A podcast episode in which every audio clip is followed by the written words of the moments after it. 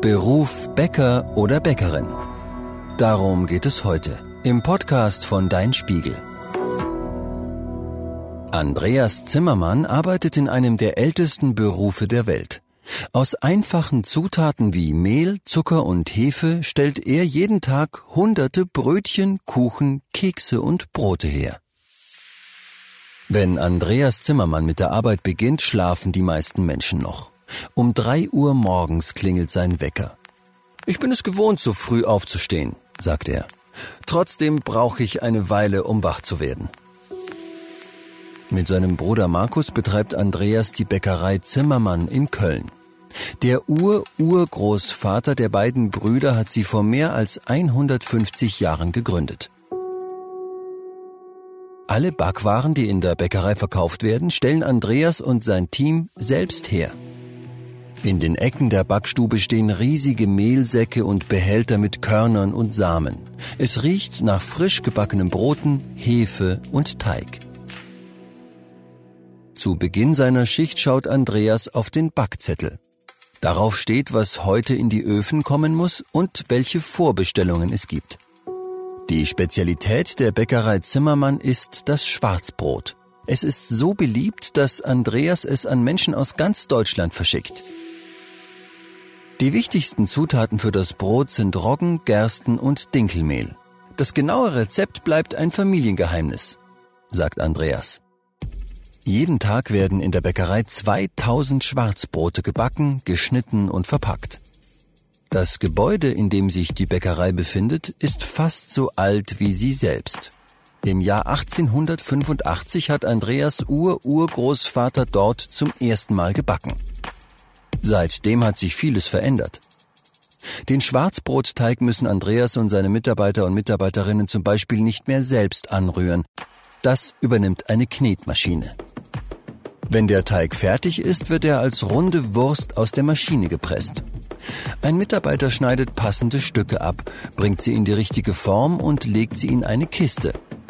Zwischen die Teiglinge werden Holzstücke gesteckt, damit die Brote nicht aneinander kleben.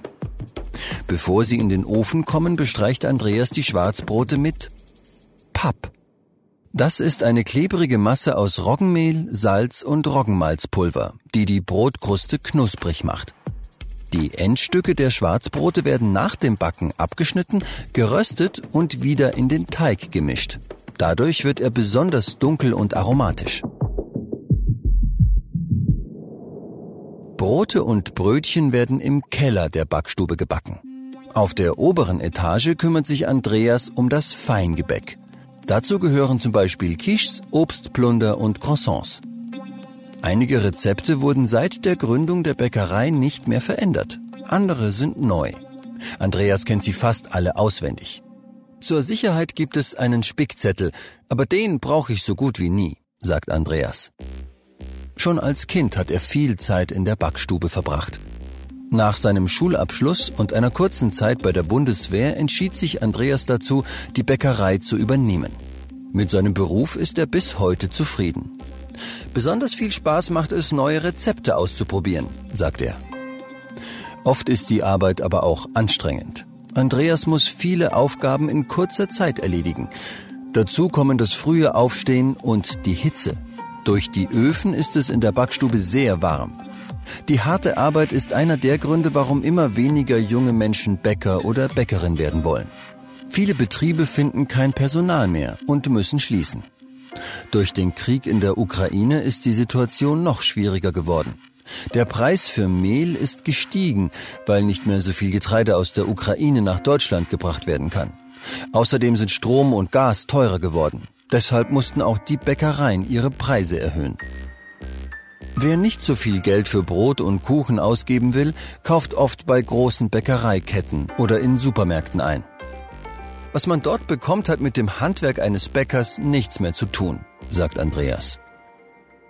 Die Geschäfte kaufen meist fertig geformten Teig aus dem Ausland, der dann nur noch aufgebacken oder aufgewärmt werden muss. In der Bäckerei Zimmermann ist das anders. Jedes Gebäckstück wird von Hand geformt und mit natürlichen Zutaten gebacken. Farbstoffe oder künstliche Zusatzstoffe kommen nicht in den Teig. So haben es schon Andreas Vater, sein Großvater, sein Uropa und sein Ururopa gemacht. Mehrere Stunden dauert es, bis Andreas und seine Mitarbeiter alles vorbereitet haben, um das Geschäft zu öffnen. Die ersten Kundinnen und Kunden stehen pünktlich um 6 Uhr vor der Tür. Den Verkauf der Brote, Brötchen und Croissants übernehmen Andreas Kolleginnen. Er selbst sorgt aus der Backstube für Nachschub. Gegen Mittag endet sein Arbeitstag. Fast. Dann wartet nur noch die Büroarbeit. Auch E-Mails beantworten und Formulare ausfüllen gehört zum Alltag eines Bäckers.